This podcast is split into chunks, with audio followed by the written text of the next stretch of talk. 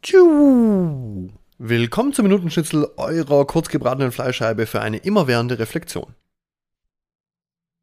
Ich mache sehr gern Komplimente. Schon lang eigentlich, wenn ich so überlege. Und auch wirklich ernst gemeinte Komplimente. Wenn du es nämlich nicht so meinst, dann kannst du es auch komplett sein lassen. Finde ich jedenfalls. Was ich eine ganze Zeit so als Ritterschlag benutzt habe oder aufgefasst habe, war, bleib so wie du bist. Für mich war das immer eigentlich so ein, hey, ich finde dich großartig, so wie du bist. Und irgendwann habe ich das dann mal einer Freundin bzw. einer Bekannten zugesagt. Bleib so wie du bist. An ihrer Reaktion habe ich dann sofort gemerkt, hoppla, äh, ja, da habe ich wohl was Falsches gesagt. Was Falsches. Ich meine natürlich, ich habe gesehen, dass ihr das nicht passt.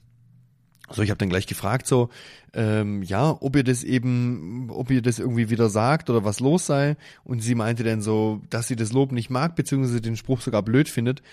Ja, ich weiß gar nicht, wie sie es dann ausgedrückt hat, irgendwie so, weil, weil Menschen sich eben verändern sollen und auch müssen.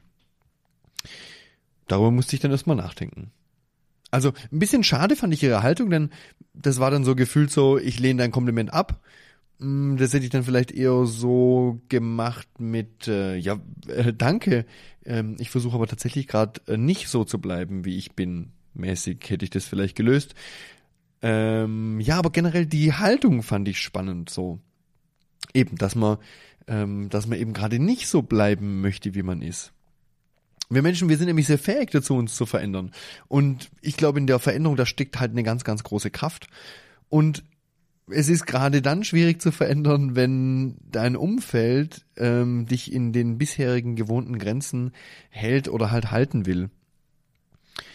Ja, ähm, eben. Aber die Frage ist immer, ob ich das ablehne, wenn jemand sowas sagt, oder ob ich mir dessen halt bewusst werde. Der so, das hat ja alles einen Hintergrund. Das Bekannte ist halt sicher und das Neue ist ungewiss. Und das sind halt auch immer wieder Ängste mit dem Spiel, die dann dafür sorgen, dass es eben diese Verhaltensweisen beim, bei unserem Gegenüber gibt. Oftmals sind es irgendwelche Verlustängste und äh, ja, deswegen wollen uns eben manchmal Menschen in ihren oder in unseren Zäunen oder Grenzen halt eben halten. Aber ja, was ich dabei sagen will, du musst dann nicht sauer sein auf diejenigen, die eben nicht wollen, dass du dich veränderst, weil sie eben ihre Gründe haben, sich so zu verhalten. Du kannst dich aber dem Willen und dem Wunsch widersetzen und dich permanent neu erfinden und dich dann eben auch verändern. Denn Veränderung bedeutet Weiterentwicklung und wer sich nicht verändert, der entwickelt sich auch nicht weiter.